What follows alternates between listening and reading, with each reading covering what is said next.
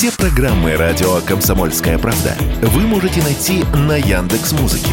Ищите раздел вашей любимой передачи и подписывайтесь, чтобы не пропустить новый выпуск. Радио КП на Яндекс Музыке. Это удобно, просто и всегда интересно. «Война и мир» – программа, которая останавливает войны и добивается мира во всем мире. Ведущие Дмитрий Гоблин-Пучков и Надана Фридриксон. Ну что, всем добрый-добрый вечер. На волнах радио «Комсомольская правда» Надана Фридриксон и Дмитрий Пучков. Добрый вечер, Надана. Здравствуйте. Здравствуйте. И дорогие зрители тоже здравствуйте. Что это вы сегодня такой добрый? Что случилось? Перешел на правильное питание. Нахожусь уже почти в состоянии просветления. Ух ты ж, ежечки. То есть, подождите, капустку едим, да, йогой занимаемся, вот это вот ом. Нет, нет сказали, сказали организовать разрыв в 16 часов между вечерним и дневным приемом пищи. Мы с Дементием боремся с животами, скоро весна, мы хотим быть как Рудольф Нуриев, пока не очень получается. Вот принимаем муки, 16 часов перерыв, поэтому я только что поел и в полном благорастворении нахожусь. Ну, не только что в три часа, но все равно. Вот. Понял, принял. То есть э, путь к сердцу сейчас уже забит едой. Я правильно поняла? Да. Все хорошо. Тогда эту искру пока отложим. Давайте вернемся к тому, что искрит в России. Искрит да. у нас КПРФ, прости господи. Значит, тут была встреча Владимира Путина, президента России, с главой партии КПРФ, Зюгановым. И вот на этой встрече Путин, ну, как сообщают нам телеграм-каналы и СМИ, Путин подтвердил статус КПРФ как главной системной, э, системной левопатриотической силы России. Также в этот момент КПРФ, значит, депутат Госдумы от этой самой богом хранимой партии, значит, предложил законопроект опять вернуть время летнее и зимнее. Я вот сижу, читаю, да, с одной стороны новости из зоны СВО, с другой стороны у нас тоже выбранная кампания 24 года. И тут с криком «Поддержите мой галстук» КПРФ предлагает опять, значит, рокировку времени. Как вы это оцениваете? Может быть, я не права в своем сарказме? Ну, может, там есть какая-то польза. Естественно, все это придумали не у нас, а в Европе, в цивилизованной. Потому что действительно летом там при... можно вставать раньше, ложиться тоже раньше, световой день длиннее или позже, там, черт те что, и сбоку хвостик. Да, это в Европе первые придумали переводить время. Ну, потом начали у нас. Лично я, когда работал на заводах, переносил это крайне тяжело. Мне вот это вот, а давайте теперь просыпаться на час раньше, а потом давайте просыпаться на час позже. Все это очень и очень плохо воздействует на человеческий организм. Вот, вот мне точно не надо вставать раньше и ложиться позже. Я такое не люблю. Я категорически против вот этого. Да, но вопрос-то мой был даже не столько полезно-не полезно. Я хочу понять, не, ну, полезно плане... ли КПРФ с такими в плане инициативами. важности, безусловно, да, сейчас важнее ничего нет. Это, это вообще у граждан очень плохо. Вот в жизни, наверное, у каждого есть какие-то приоритеты, что надо делать в первую очередь, а что отложить на потом. Если в первую очередь надо переводить время, я как-то впадаю в прострацию. Нет все-таки левопатриотическая сила России. Вот Путин назвал КПРФ главной, системной. Это важное добавление, системной. Да. Наверное, в плане системности я спорить с президентом не буду. Наблюдаете ли вы внесистемные левопатриотические силы в России? Это я, внесистемная так. сила. В, в, в интернетах самое главное, так, на всякий случай, левая сила – это я. Ну, и других наблюдаю, да. Но я такой, я, как, это, как бы это сказать, и извините, что якаю, но тут никак не обойтись. Я как-то это, чему меня в детстве воспитывали, родители, педагоги, вот то во мне и есть. Я считаю, что воспитывали правильно, и идеи были совершенно правильные. Но Маркса я не очень сильно изучаю, да и товарища Ленина последний раз в армии конспектировал 42 года назад. Давно это было. Вот. Как-то вот я не очень теоретически подкован, но зато идеен. Вот. А, а вокруг в интернетах есть, да, всякие там эти кружки по интересам, какие-то направления. Ну, вот на них я смотрю. У меня есть знакомые взрослые люди, которые придерживаются суровых коммунистических взглядов. Ну, я к ним с большим уважением отношусь, потому что это глубоко образованные и, повторюсь, серьезные люди. Ну, а юная поросль, она там друг друга ненавидит друг у друга там отжимают какие-то YouTube-каналы, ты здесь неправильно, там неправильно, и все вместе они дружно ненавидят меня. Потому что как только там начинаются разговоры, кто там это дело вообще в интернете организовал сподвиг, что вы такое говорите, это капиталистическая сволочь. Это я. А, это... Да, да, я действительно капиталист, да, безо всяких этих самых, ну и что с того? Это никак не мешает продвигать правильные идеи. Ну, вот так вот как-то у детей вот лютая ненависть ко мне. Смотрите, у нас все-таки в 2024 году, а он уже совсем не за горами, тоже президентские выборы. Мы много говорим уже про Америку в этом ключе, и у нас, и у них это эпохальное событие. Но мало говорим да. про нашу родную страну. И вот хочется понять, СВО у нас на данном этапе точно идет. Не знаю, что будет с 24 но давайте пока исходить из того, что СВО будет в том или ином виде. Вот если бы КПРФ все-таки догадались бы вас нанять как политконсультанта, политтехнолога и задали бы вам прямой вопрос. Дмитрий Юрьевич, мы хотим правильно себя позиционировать в глазах избирателей как левая патриотическая сила. Дайте нам топ-3 совета, что исправить, что делать в медиаполе. Я не могу такие советы бесплатно давать. Ну, хотя бы мне в эфире скажите. Ну, бесплатно. Ну, во-первых, этим надо заниматься. Как говорится, любовь это не просто так. Ей надо заниматься. Никакой деятельности я в интернете лично я не замечаю. Может быть, плохо смотрю, но лично я не замечаю. С одной стороны, этим надо, во-первых, заниматься. Во-вторых, надо делать некие добрые дела. Делать постоянно и надлежащим образом это освещать. Вести просветительскую работу среди граждан Например, помогать организовывать профсоюзы, защищать права рабочих. Причем не так, что мы там это, этого кровопийцу капиталиста задушим, хотя есть такие, которых надо задушить. Но организация массовых движений, в рамках которого, которых граждане занимаются полезными делами. Такого тоже не вижу. Это ж это, как у православных все. Спасись сам, вокруг тебя спасутся тысячи. Я такого не вижу. Как вы считаете, вообще вот на выборах 2024 года насколько будет накаленная обстановка политическая, вот если смотреть из дня сегодняшнего?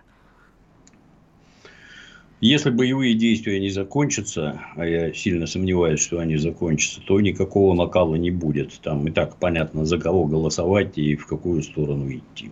А если, предположим, что СВО к тому моменту закончится? Ну, тот, кто победит в этой самой СВО, все остальные ему тоже не конкуренты будут. Ну, то есть, в принципе, выборы у нас в этом плане пройдут довольно скучно. То есть, какой-то там считаю, да. предвыборной кампании яркой не будет. Ну, посмотрим. А пока у нас 23-й год, и у нас близится вот на всех парах годовщина СВО. 24 февраля она началась. И вот, значит, вышел Кулеба, а украинский министр иностранных дел, или как я его стала называть, министр кулинарных дел, после того, как он Шольца обзывал той самой колбасой. Так вот, э, вышел Кулеба и заявил, что Украина обещает некие великие события, это в кавычках как цитата, в годовщину спецоперации, которой, по его словам, цитата, Россия запомнит. Как вы думаете, на что он может намекать?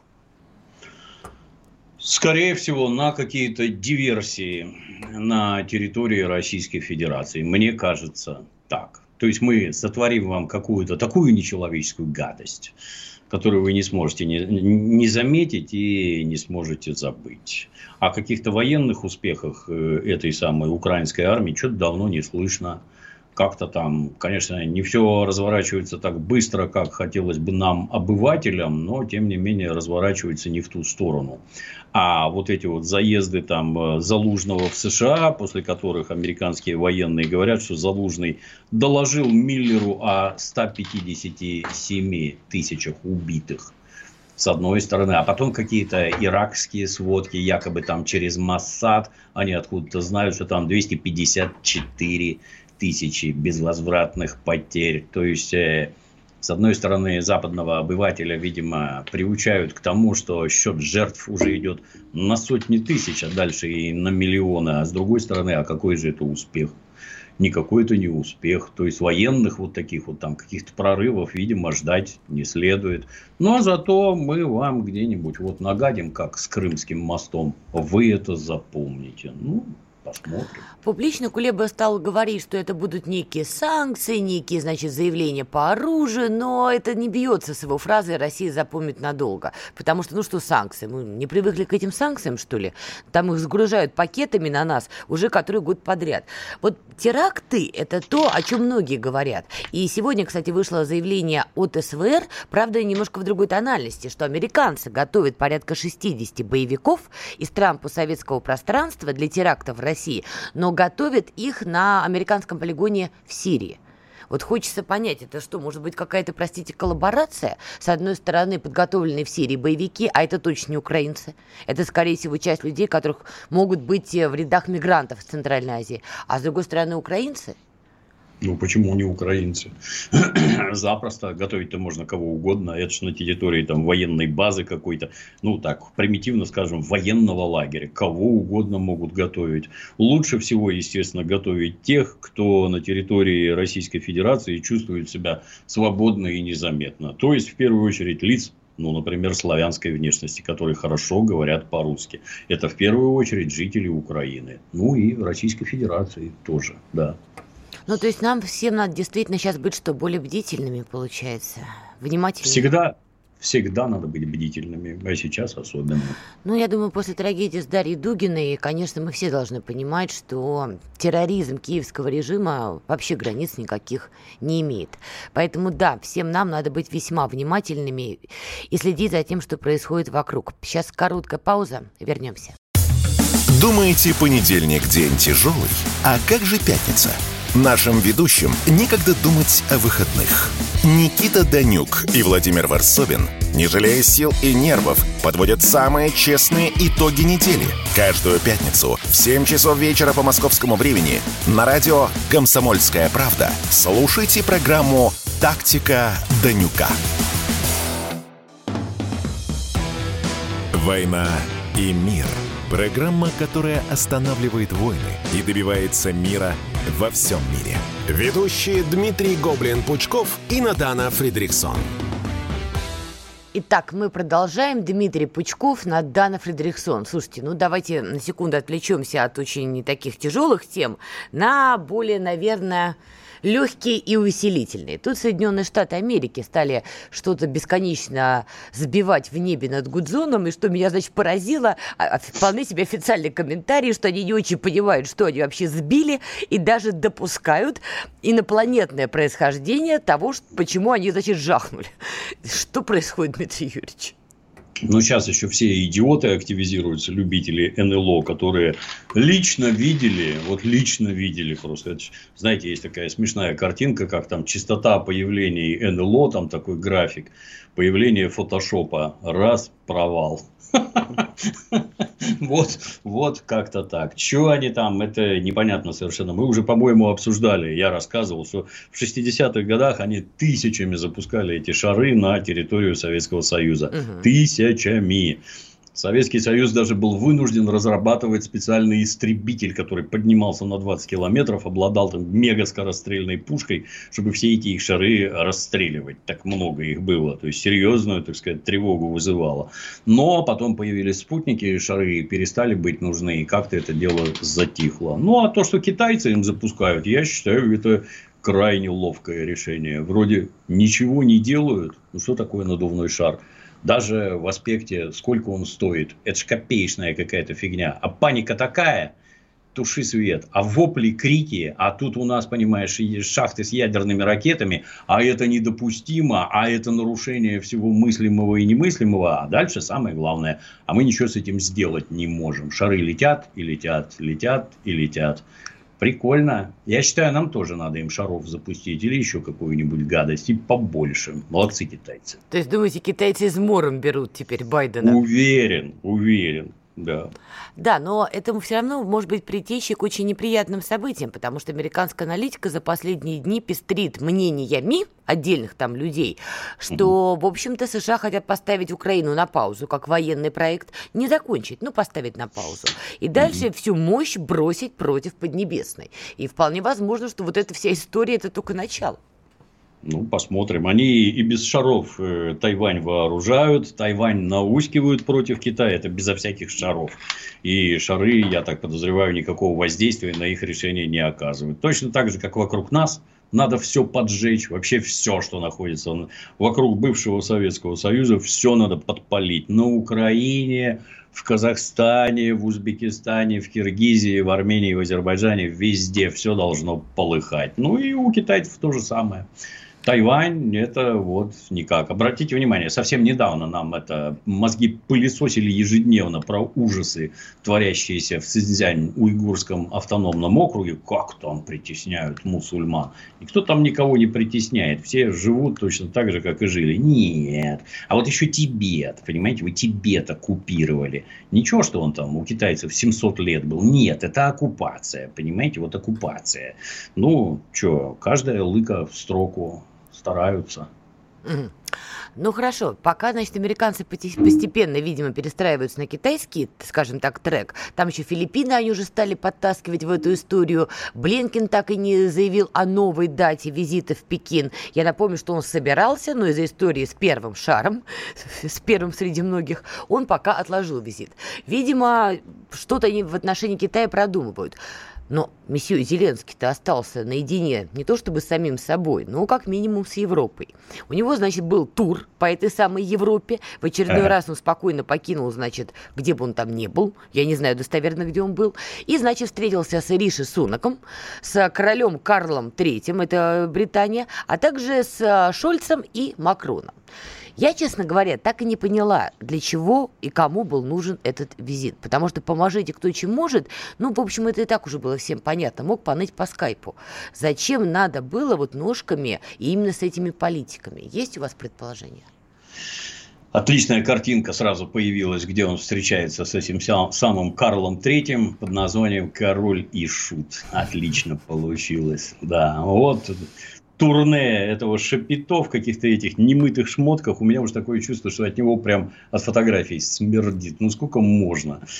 Я не знаю, натурально клоун, при этом там э, известная мимика, там дергание носом, уже на Западе подсчитывают, сколько раз он шмыгнул за время, там, за минуту или сколько-то, не знаю, они его хоть это, капельницу какую-нибудь успокоительную ставили, чтобы он как-то это, благорастворительно себя вел. Выглядит безобразно, то есть, любому маломальски, так сказать, причастному видно, что ты, дорогой друг, крепко употребляешь, то есть, у власти страны стоит откровенный наркоман, в, в лапах нацистов, ну а теперь поехал там разговаривать. Ну, что, мне, мне так кажется, что ну, американцам-то выгоднее обезжиривать Европу. Будьте любезны, шлите ему оружие и боеприпасы. О, какие хотите, ищите где хотите. Вон там говорят уже из Пакистана какие-то эти э, заряды для градов там какими-то сотнями тысяч засылают.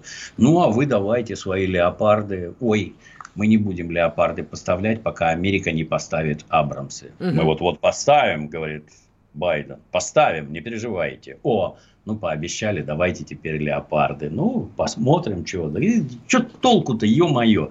Вообще абсолютно непонятно. Уже там это, э, какого-то бывшего немецкого военного, какого-то там Гепнера, Хепнера опросили там старого нацистского танкиста, как считаете, леопарды помогут? И даже старый нацист сказал, что оружие нет, нет, не поможет. Там, ой, ой, ой, что вы такое говорите? Да ничего. Ну вот нацисту понятно, который с Советским Союзом дело имел и знает, чем это закончилось. Несмотря на ну, вот серьезное превосходство в ряде аспектов военной техники немецкой. Я достаточно много ездил по танковым музеям по Европе. Всякий там Мунстер в Германии, Самюр во Франции, Бовингтон в Британии. И везде старательно разглядывал. Самое, самое красивое было у немцев. Вот, понимаете, вот стоит пантера там или тигр. Обратите внимание, какая пушка, мега-пушка просто, оптика, через которую пушка целится, радиосвязь великолепная вообще, вот сиденье там на пневматической подвеске кожаные, великолепный комфорт, точность боя туда-сюда, а с другого боку стоит советская Су-152. Это вот гаубица, прикрученная к э, железной коробке. Коробка безобразная просто. Она вот сварена, это самоходная установка, это не танк.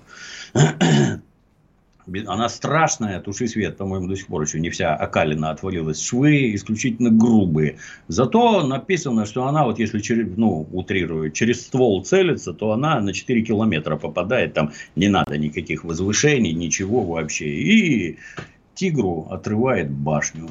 И вот как-то так, понимаете, вот она такая страшная усилия на рычаг чуть ли не по 70 килограмм, железные сиденья, никакого комфорта, вот, вот настолько плохая советская Су-152.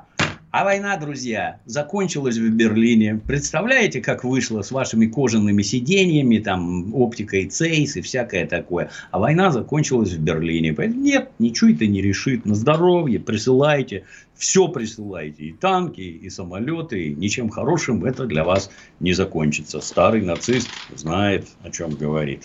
Тут, кстати, по этому поводу, не то чтобы я прям вот э, через слово нацист э, упомянула, но Австрия не намерена обучать ВСУ управлению танками «Леопард-2» на своих полигонах. То есть, как-то они решили отойти немножко в сторонку. Но, но, при этом, при всем, вы говорите, пусть поставляют еще. Они, может быть, и не против поставлять еще. Но только в НАТО говорят, что как бы истощение запаса боеприпасов из-за поставок этой самой Украине. И, в общем, Столтенберг как-то вот несколько стал разводить руками. Ну, кто бы мог подумать, да, что такая интенсивность боев. Так-то они не предполагали. Они думали, что эти нацисты набросятся на Донецк и Луганск. Все это одним хлопком, так сказать, закончится, а потом нападут на Краснодарский край как-то не срослось. Вот что-то вот, что пошло не так. И теперь оказывается, что, повторюсь, при такой интенсивности боевых действий нужны боеприпасы. И вот давайте посмотрим, сколько нам оставили большевики, которые этих тварей боялись и знали, что это такое война с этой европейской сволочью. И поэтому основательно готовились. А как они против советской угрозы готовились. Вы же врали все время. Вы же твердо знали, что Советский Союз на вас никогда не нападет. И поэтому у вас ни таких запасов техники, ни такого количества боеприпасов просто нет. А для того, чтобы он появился, никто не спорит в Европе и в США. Могучие экономики, никто с этим не спорит. Они могут производить там безумное количество. Это просто нельзя сделать сразу. Вот на это нужен там, ну, утрируем там, год, полтора, чтобы наладить выпуск надлежащего количества боеприпасов. А до того как, а продержится ваша эта Украина, курируемая вами, год или полтора, я как-то вот очень сильно сомневаюсь. Тут опять-таки, возвращаясь к началу, а что быстрее закончится? Личный состав украинских вооруженных сил или их боеприпасы и техника?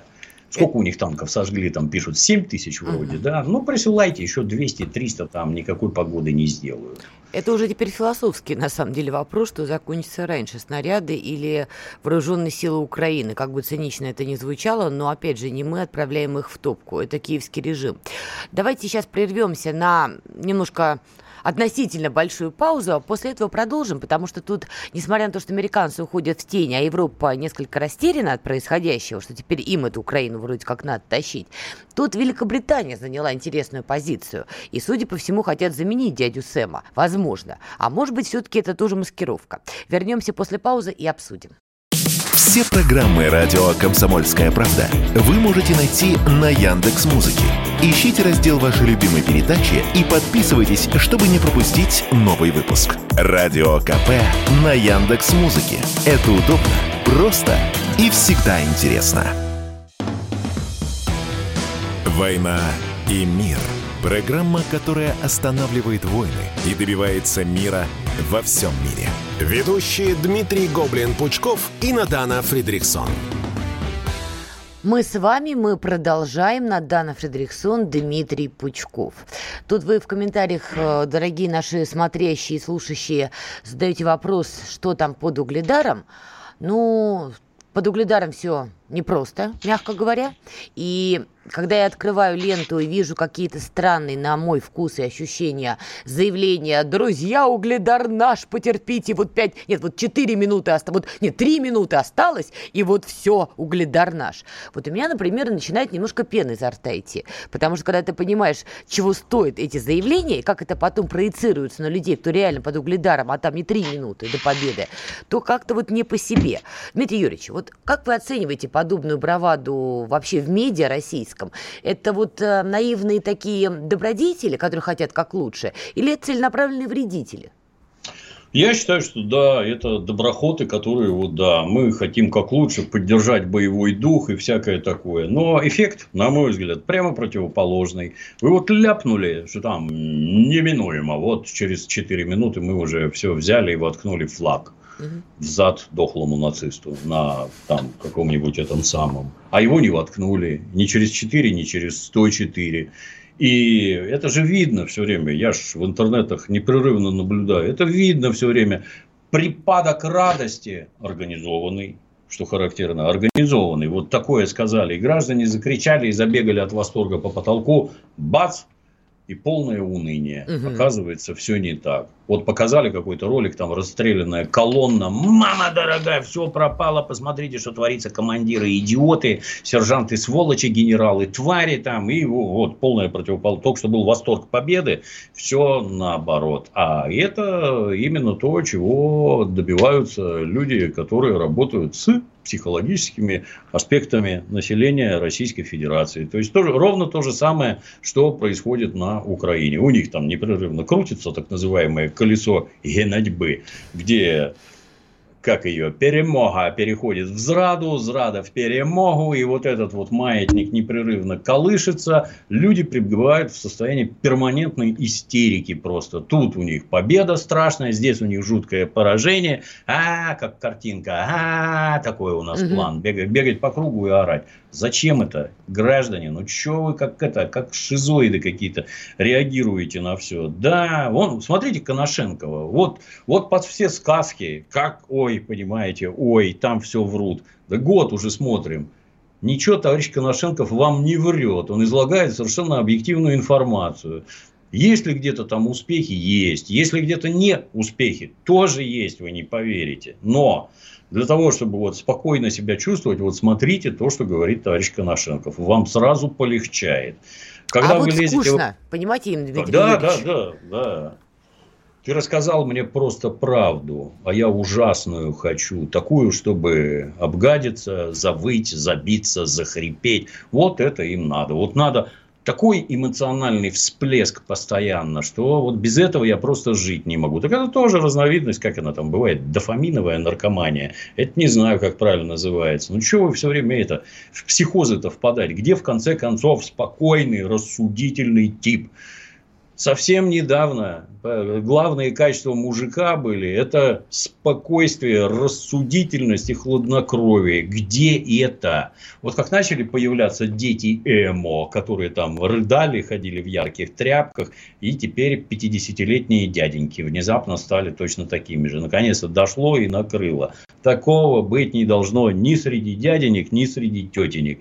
Среди дяденек это полный позор, а тетенька это хранительница домашнего очага, которая своего дяденьку, баран, перестань психовать, веди себя как подобает мужику, должна направлять его на истинный путь, а не впадать в какие-то истерики и психозы. Стыдно смотреть, честное слово. Да, помните, какой классик, он то плакал, то смеялся, сумасшедший, что возьмешь. Да. Вот примерно из этой серии. серии. Но то, что на этом нерве играют, и играют довольно грамотно Конечно, наши да. оппоненты, очевидно. Что они сейчас опять разгоняют, наши оппоненты, западные и не только западные. Значит, что будет, я якобы или не якобы в России очередная волна мобилизации. Значит, начинают разгонять очень грамотно. Американцы, например, призывают своих граждан немедля покинуть Россию. Вот прям как чатский карету мне карету. Французы тоже подсуетились, но предлагают французам покинуть Белоруссию. То есть как бы они всем начинают намекать, что Россия и Белоруссия начинают совместное, значит, наступление на Зеленского именно с этого фланга. Ну не совпадение же, да? В один день американцы кричат бегом из России, а французы бегом из Беларуси. Дошло до того, что Песков уже спрашивает комментарий, что будет вторая волна мобилизации. Он говорит, на данном этапе нет. Как вы оцениваете, возможно ли, что будет еще одна волна и глобальное наступление с нашей стороны? пока что вообще не видно никаких позывов к мобилизации. Это непростое мероприятие. Его нельзя сделать вот так по щелчку. Раз и в ту же секунду побежали. А никто ничего не знал, а никто ничего не видел. Так не бывает. И это раз. Во-вторых, что-то как-то не поступает никаких сведений с фронтов, что там личный состав закончился. Вот не поступает. Где-то, наверное, в штурмовых группах потери есть всегда. Нужны ли там люди? Я вот, вот конкретно про это я вообще ничего не слышу. Наверное, нужны. Я, как и все, я тоже считаю, что если бы армия была в 2 миллиона человек, то ни о какой мобилизации вообще бы и речи не вели. А если бы солдаты служили по два года, то тоже хорошо. Если бы военнослужащие срочной службы воевали, и это тоже хорошо. Да, тогда не надо было бы никакой мобилизации. Ну, хорошо, давайте посмотрим с другой стороны. Вот призвали 300 тысяч человек, да, округлим. Вокруг вас много ушло на войну. Вот вокруг меня это единицы, и то знакомые знакомых. Попряталось гораздо больше, раза в два, в три, наверное. Вот таких среди знакомых очень много, кто попрятался. А, а вы вот с ними тех, общаетесь, с теми, кто попрятался? Да, конечно. Ну, а что делать? Вот такие у нас пугливые патриоты, так нам товарищ Песков объяснил. Ну, не знаю, на... есть ряд вещей, люди имеют право пугаться. Ну, наверное, имеют, я так считаю, имеют. Ну, не то, что право, а бывает ли так, что ты принимаешь какие-то вот э, решения там под воздействием эмоций и прочее. Ну, наверное, бывает. Бывает ли так, что ты передумал и понял, что ты сделал неправильно? Конечно, бывает. Так что тут надо так. Это одно дело, если человек натуральный предатель, это одно. А убежал, одумался и прибежал обратно, ну, мы его похлопаем по-товарищески, по башке. Пусть работает и исправляется. Как-то так философский немножко вопрос. В конце концов, есть мы ввели термин иноагент. Вообще не мы, это американцы. Но, тем не менее, у нас тоже есть такое понятие, как иноагент. Иноагент на то и иноагент, чтобы оставить интересы какой-то другой страны. Поэтому, когда люди с подобными взглядами удирают от мобилизации, от своей страны, это, может быть, неприятно, но это логично в их исполнении и понятно. Больше вопросов у меня лично, например, к тем, кто бил себя пятками, ладонями в грудь, кричал «Я патриот», раз. Б. Получал какие-то деньги от государства на разные проекты, патриотические, как он заявлял, но в момент, когда началась мобилизация, дал дёру. Вот у меня к таким людям вопросов чуть больше. Как вы считаете, а вот человек, который заявлял о себе, что он патриот, брал деньги государства, имеет право испугаться вот настолько? Ну, он не испугался, он признал, принял осознанное решение. Удрать. Люди все время врут. Когда он говорит, что он патриот, это ложь, как правило. Есть два хороших исторических примера. Номер один – христианство – когда в Римской империи христиан заживо жгли, облив нефтью на арене Колизея и давали сожрать львам. Угу. Что-то никто в христиане не стремился, будем откровенны. А когда христианскую церковь признали, вот она только что была гонимая, а тут стала торжествующая. И поток кандидатов возрос просто там в сотни и в тысячи раз, потому что это торжествующая церковь. И если в ней работать, то это несет тебе совершенно конкретные материальные блага. Там и сейчас, вы не поверите, атеистов такое количество, что многим и не снилось. Да. Вы замеры а... проводили? Да, конечно, и даже беседую, регулярно общаюсь с людьми, которые руководят данным учреждением. И второй пример номер два – коммунистическая партия наша. Вот когда она была в ВКПБ, и там все по ссылкам, тюрьмам и всякое такое, что-то как-то не очень много там, я уж не помню, сколько тысяч большевиков было на момент Октябрьской революции. Зато потом, когда коммунистическая партия стала механизмом государственного управления и была в Конституции прописана, вот туда ломанулись ордами. Вот тогда коммунистическая партия принимала решение, что в ней, например, не должно быть больше там, 33% инженерно-технических работников. Там должны быть рабочие и колхозники. Это партия рабочих и крестьян. Меры принимались специальные. Было ли там много всяких негодяев? Ну, конечно, было. И так абсолютно в любой организации. И эти самые в патриоты лезут именно для этого. Улучшать свое материальное благосостояние и никак ни за что не отвечать. И при первом первой же возможности сдернуть, чтобы вот, а, о, какой я умный, а вы все дураки. Да, это, кстати, объясняет отчасти поведение отдельных разных из разных партий депутатов, которые вместо того, чтобы заниматься каким-то прямым делом, занимаются популизмом. Еще до СВО мы это наблюдали. Помните, с вами обсуждали? Мне кажется, это из одного источника, да? Да, да, да. Печально это все, но давайте... Слаб пока... человечишка, да. Да, пока сейчас короткая пауза, вернемся. Знаете, как выглядит экономика? Она выглядит, как Никита Кричевский. Знаете, как звучит экономика? Правильно, как Никита Кричевский. Никто вам не скажет, когда и как долго что-то будет расти или падать. Никто. Никто, потому что Нострадамуса и прочих ясновидящих нет, не было и не будет. Каждую среду в 7 часов вечера слушайте программу «Экономика» с Никитой Кричевским на радио «Комсомольская правда». «Война и мир» – Программа, которая останавливает войны и добивается мира во всем мире. Ведущие Дмитрий Гоблин-Пучков и Надана Фридриксон. Итак, завершите э, финальная часть нашей сегодняшней программы. Уже заговариваюсь. Дмитрий Пучков, Надана Фредериксон.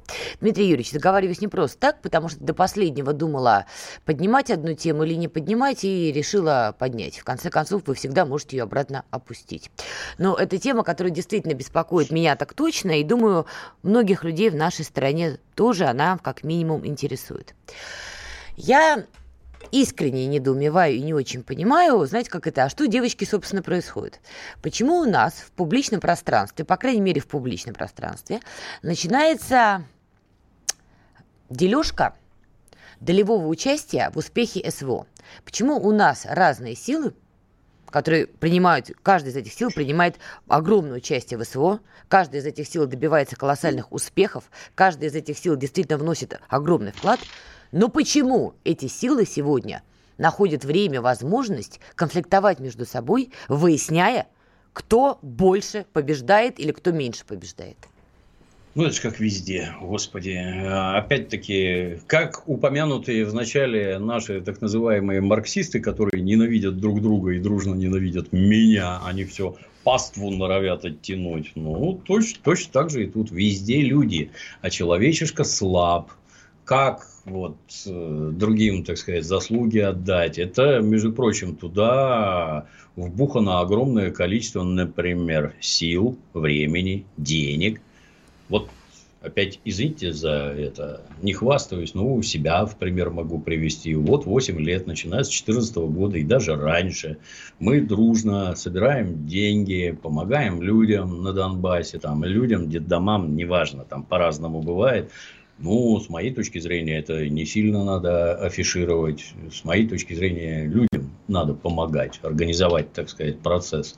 Как Иисус Христос говорил, левая рука не должна знать, что делает твоя правая. Не надо орать про свои благодеяния на весь мир, иначе это получается корысть, ты не бескорыстно это делаешь, ты с этого что-то наживаешь, ну хорошо, а если объективно смотреть на других людей, а они в это вбухали огромное количество времени и хотят заниматься чем-то подобным дальше, ну, а им мешают, у них есть конкуренты, и дальше уже чисто законы бизнеса, этим по башкам топчи, этих отпихивай, и, так сказать, двигайся вперед. Оно неизбежно, а если нет руководящей и направляющей роли известно кого, то все это рано или поздно принимает безобразные формы. Мне категорически не нравится. Вот спасибо, что вы это проговорили, потому что, собственно, причина, как минимум, моего беспокойства, я думаю, еще какого-то процента россиян, что все это от конфликта на уровне риторики может, э, скажем так, поиметь более глубокий раскол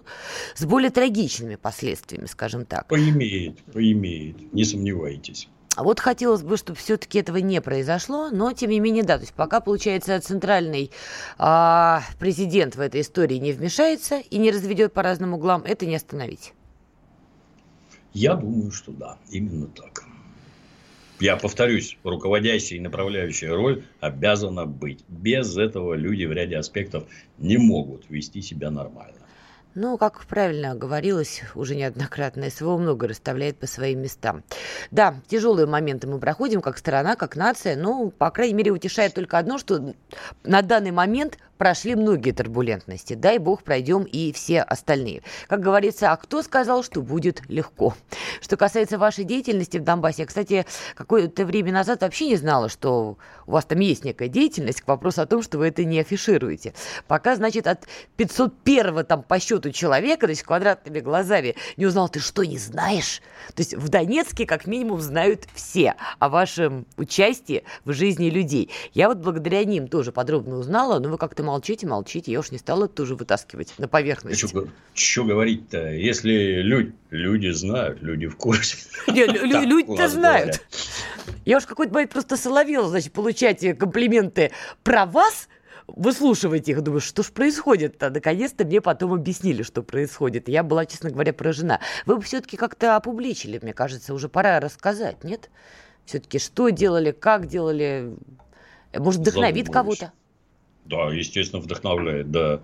Ну, не все могут оказывать, ну, это из окружающих нас. Но не каждый может там оторвать зад, куда-то бежать, волонтерствовать, еще чего-то там.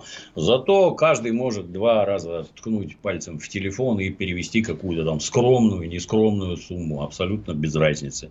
Варья у нас нет, все идет на помощь ну, не знаю, там надо счета публиковать, не надо. Пока думаю. Пока мы справляемся там потихоньку сами, ну, посмотрим. Ну, Дмитрий Юрьевич, я надеюсь, что все-таки вы примете какое-то решение. Я бы хотела лично, чтобы вы опубликовали. Мне кажется, вот, во-первых, вам поверят, что в этом смысле все абсолютно прозрачно и честно.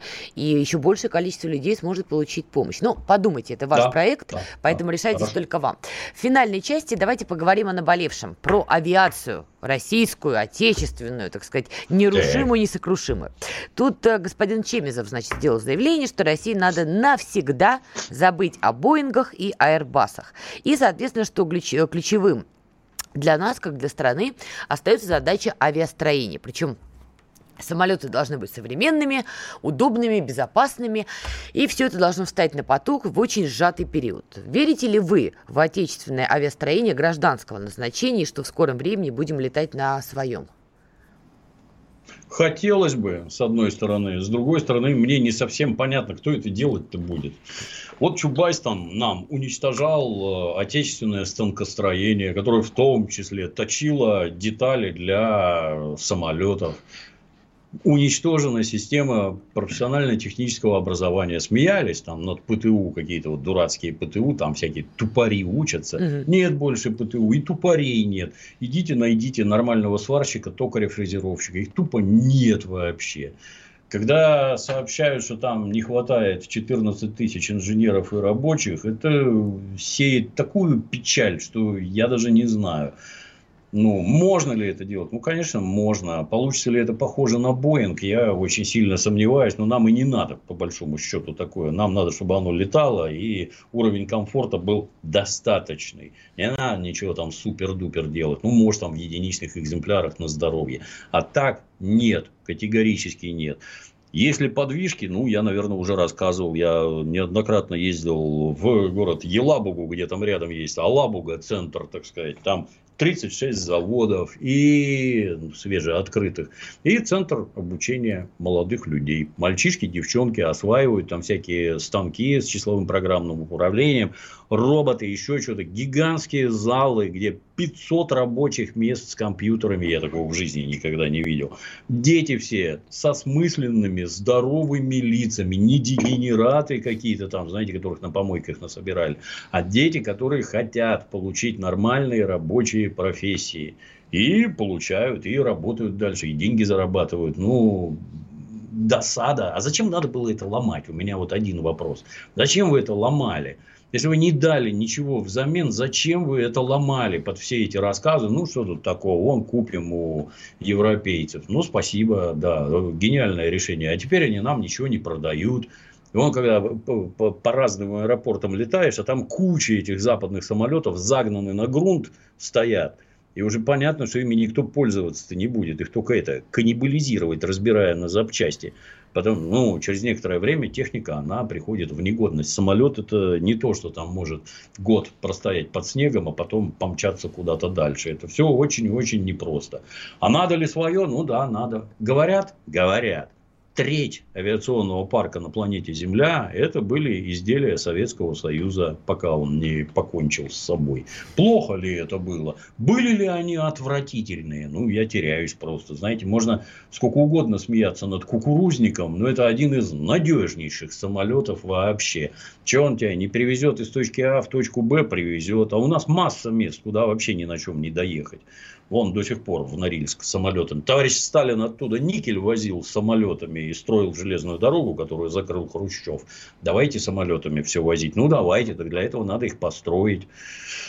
Ой, профтехобразование надо возвращать, инженеров надо готовить, конструкторов надо и хотя бы этих дедушек, которые хоть что-то соображают, тащить обратно, чтобы они там чего-то передавали, какой-то опыт.